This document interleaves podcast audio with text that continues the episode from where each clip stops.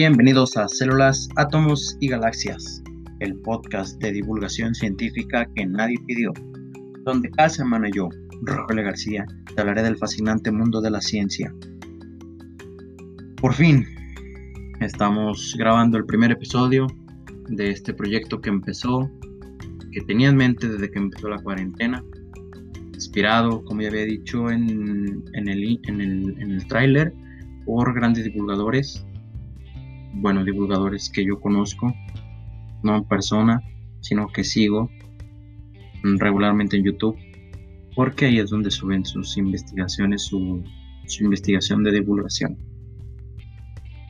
Eh, espero que les guste mucho este, este primer episodio, está grabado mm, especialmente para aquellos que les gusta la ciencia y no se quieren aventar 50 libros, 30 investigaciones, una licenciatura en la UDG y que sin embargo les gusta aprender como a mí. No quiere decir que yo me haya leído 50 libros y haya estado 10 días investigando, pero pues siempre de las fuentes confiables, siempre información veraz y oportuna, como en las noticias, pero en su podcast, en su podcast favorito de ciencia de ahora en adelante. Espero que les guste.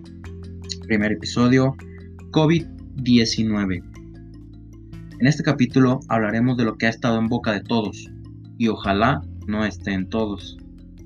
O sea, ojalá no, no nos infecte a todos, no nos pase nada a todos. El coronavirus, COVID-19, SARS-CoV-2. Cabe aclarar que no es lo mismo coronavirus, COVID-19 ni SARS-CoV-2. Esta confusión es originada originada por los medios de comunicación que usualmente confunden el virus con la enfermedad. La COVID-19 o la coronavirus disease, algo así, la enfermedad por COVID, por coronavirus. La COVID-19 es la enfermedad causada por el virus SARS-CoV-2, perteneciente a la familia de los coronavirus llamados así porque vistos bajo el microscopio parecen tener forma de corona. Los científicos, bueno, algunos, entre ellos me incluyo yo, bueno, no soy científico, pero hago el intento. Me incluyo, que no tenemos muy buena, no tenemos mucha creatividad, como aquí, en el nombre de mi pod, en el nombre del primer. Pero bueno.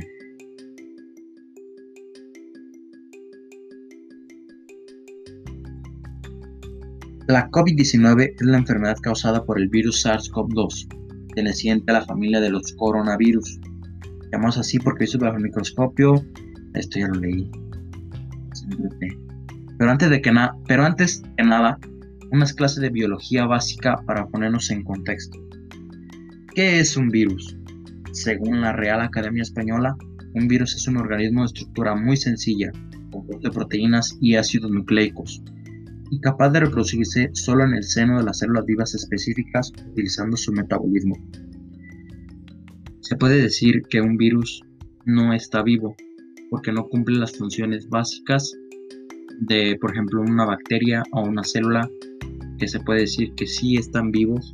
De hecho, la célula es la unidad estructural del cuerpo humano, de, bueno, todos, de toda la forma de vida en, en el planeta bueno, en la que conocemos en el planeta y en la que pronto conoceremos en otros planetas, pero esto es para otro episodio.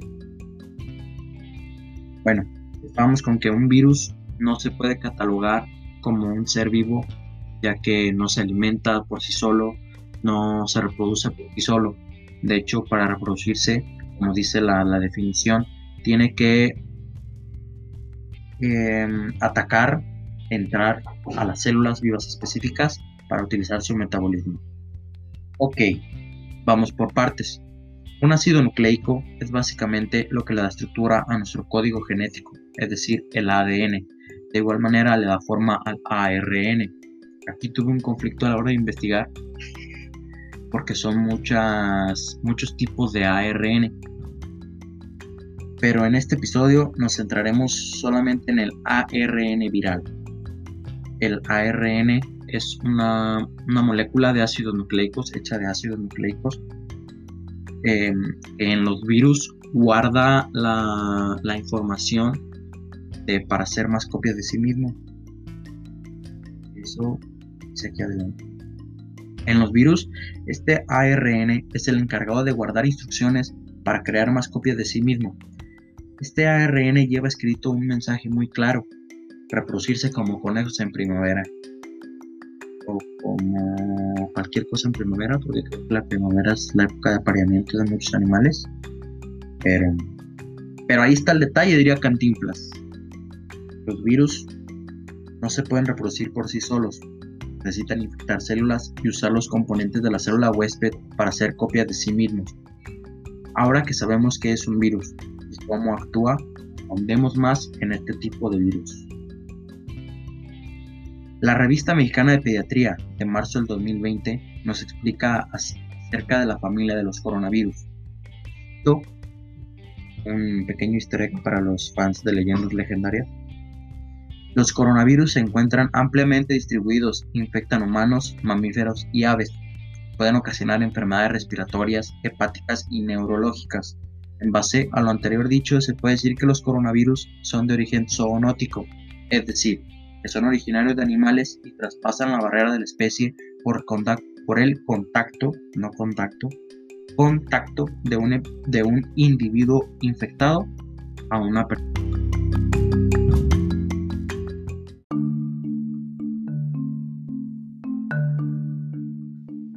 Pero ¿cómo es que algo exageradamente pequeño logra afectarnos? Recuerden que les dije que un virus era material genético envuelto en una cápsula de proteínas.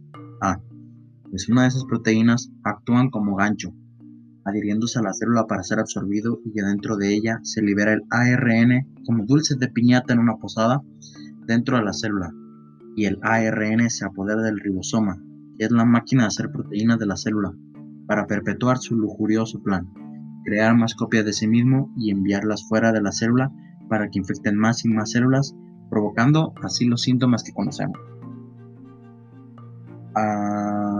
Existen, ahora, existen varios tipos de coronavirus. Algunos provocan solo un resfriadito que se cura en un par de días, otros como el que conocemos, entre comillas, en el que, cree, el que creemos conocer, provoca infecciones en las vías respiratorias o neumonías graves que pueden provocar la muerte en pacientes vulnerables. Ahora que sabemos qué es un virus, qué es un coronavirus y cómo funciona, toca revisar cómo afecta el SARS-CoV-2 al cuerpo humano. La entrada del SARS-CoV-2 en las células del huésped humano está mediada principalmente por el receptor celular de la enzima convertidora de angiotensina 2, abreviado AC2, responsable de reducir la presión arterial. este receptor celular está encontrado comúnmente en las células pulmonares en las células renales y en las células del intestino delgado. Al momento de hacer la investigación me di cuenta que las personas con hipertensión son expresan más el receptor celular convertidor de angiotensina 2 ya que es el responsable de reducir la presión arterial, bueno, la enzima de angiotensina 2 es la responsable de reducir la presión arterial, entonces las personas con hipertensión expresan más ese receptor celular, entonces son más vulnerables a la infección por el SARS-CoV-2. También al momento de hacer la investigación me di cuenta que las células, las células del intestino delgado también expresan ese, ¿cómo era? ese receptor celular. Entonces eso explica uno de los síntomas de la COVID-19, que es la diarrea. Eso quiere decir que el virus logró infectar células del intestino delgado y por eso provocó la diarrea. El virus entra en el cuerpo a través de las mucosas de la piel como la boca, la nariz o los lacrimales. Por eso es importante el uso de cubrebocas, porque aunque sea el, más común y el más corriente, dicho de, una forma, evita que nos toquemos la, boca y la nariz con las manos que pueden estar infectadas eh, podemos, podemos haber tocado alguna superficie contaminada, entonces eso evita que nos toquemos la boca y nos toquemos la nariz. También es eh, indispensable evitar tocarnos los ojos, ya que por ahí también puede entrar el virus. Y eso se arregla con unos lentes de sol. Ahora que hace, que hace mucho sol y que hace calor, unos lentes de sol con tu cubrebocas es como es el outfit, es el outfit perfecto para salir a ningún lado. Quédense en casa, por favor. Bueno, excepto los que tengan que trabajar o hacer cosas importantes. Eh, tomen sus medidas, mm, sus medidas de precaución necesarias. El virus entra en el cuerpo a través de las mucosas de la piel, eso ya lo había dicho. De la piel como la boca. El objetivo del virus son las células del pulmón, llamados neumocitos, lugar donde se produce el intercambio de gases durante la respiración, es decir, donde se guarda el oxígeno para después ser enviado al torrente sanguíneo para llevarlo a todo el cuerpo. Eh, bueno, explicado, ya está muy explicado en lo que acabo de leer. Eh, el virus, la, meta del virus es infectar las células del pulmón y es lo que produce eh, uno de los síntomas que es la dificultad para respirar, por lo que vamos a ver ahorita. Como ya habíamos dicho, el virus entra, se reproduce y destruye la célula. Al detectar el sistema inmunológico la infección y la destrucción de los alveolos, produce inflamación. Esto es un mecanismo de defensa del cuerpo, junto con la fiebre.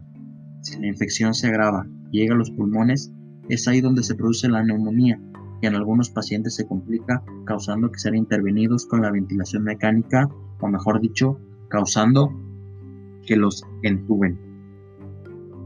Em, un mecanismo de defensa del cuerpo es la inflamación y la, fiebre. La fiebre, al, elevar la temperatura de tu cuerpo con la fiebre, em, destruye cualquier agente, agente infeccioso que haya logrado entrar a nuestro cuerpo. A veces funciona y a veces no. Em, pero es un mecanismo de defensa del cuerpo que es muy interesante de, investigar.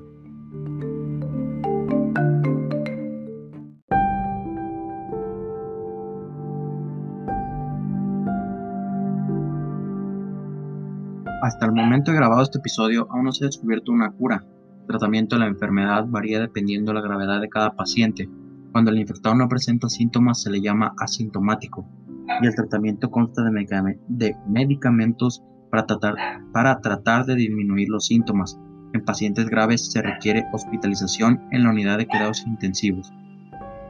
Los pacientes asintomáticos son los más peligrosos ya que no presentan síntomas o presentan síntomas eh, ligeros que pueden confundir con cualquier otra enfermedad o de hecho pueden pasar desapercibidos y pueden contagiar a más personas.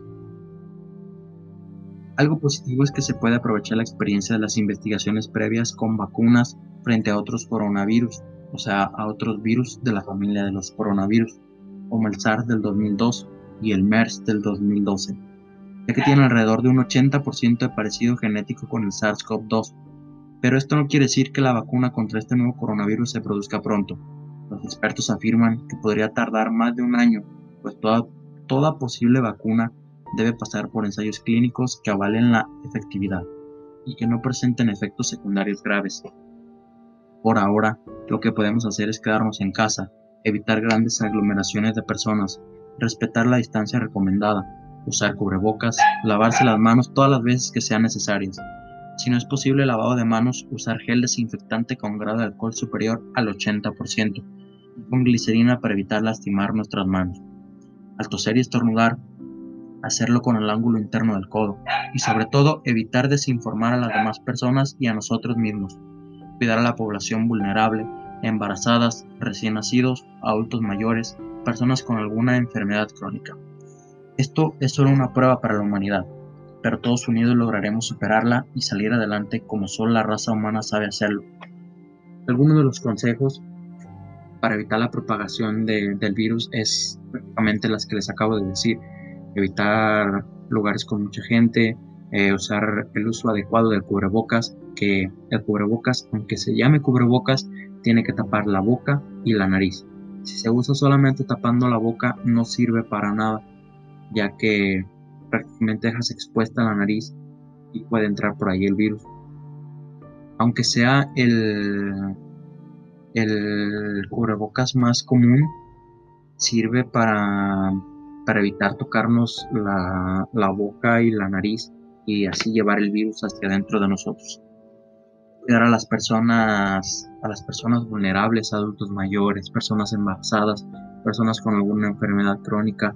Mm, ya les había comentado que las personas con hipertensión son más em, sensibles a contraer el, virus debido a su condición. Evitar desinformar a las personas eh, si vamos a compartir alguna noticia, si vamos a compartir ah, algo relacionado a, la pandemia, al, asegurarnos de que sean fuentes confiables, porque no cualquier noticia que sale en internet es real. Hay, mucha hay muchas personas que, que, quieren lucrar con, desinformando a la gente y eso solo trae graves consecuencias. Estaría bien hacer un, programa especial eh, desmintiendo mitos acerca del, COVID.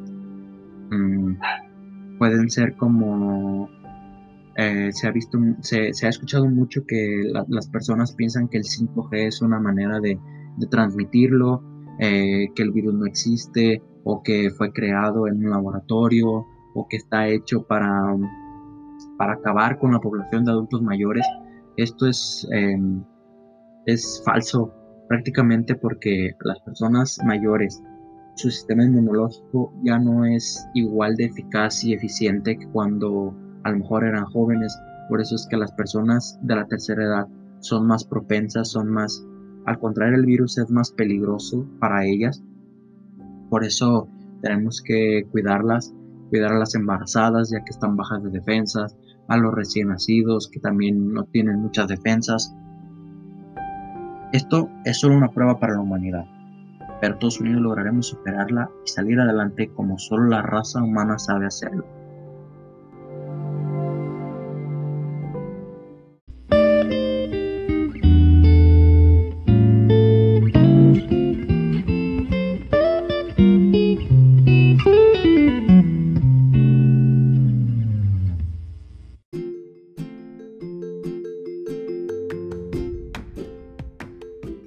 Bueno, esto fue todo por el episodio de hoy. Espero que les haya gustado. Espero que lo compartan con personas que piensan que el coronavirus no existe, que los hagan entender. Aunque prácticamente hablar con ellos es como hablar con la pared. Un árbol tiene más em, raciocinio que esas personas que, que no quieren bien dice el dicho que no hay, no hay peor ciego que el que no quiere ver. Em, eh, tengo redes sociales. Pueden seguirme en todas las redes sociales como arroba CAG Podcast en Facebook, Twitter y, e Instagram. Pronto también subiré los podcasts a YouTube para las personas que no tienen, no tienen Spotify. Em, compartan mucho, mucho el podcast eh, mándenme sus, sugerencias. Todas las redes sociales están abiertas a, hacer sus sugerencias, sus, aclaraciones. Puede que no les haya quedado muy claro. Em, con todo gusto, las críticas. Em, también cuídense mucho, quédense en casa, no, no salgan solo por salir y cuídense. Esto fue Células, Átomos y Galaxias. Muchas gracias por escuchar y nos vemos la, la semana siguiente para otro episodio y un poco más de ciencia.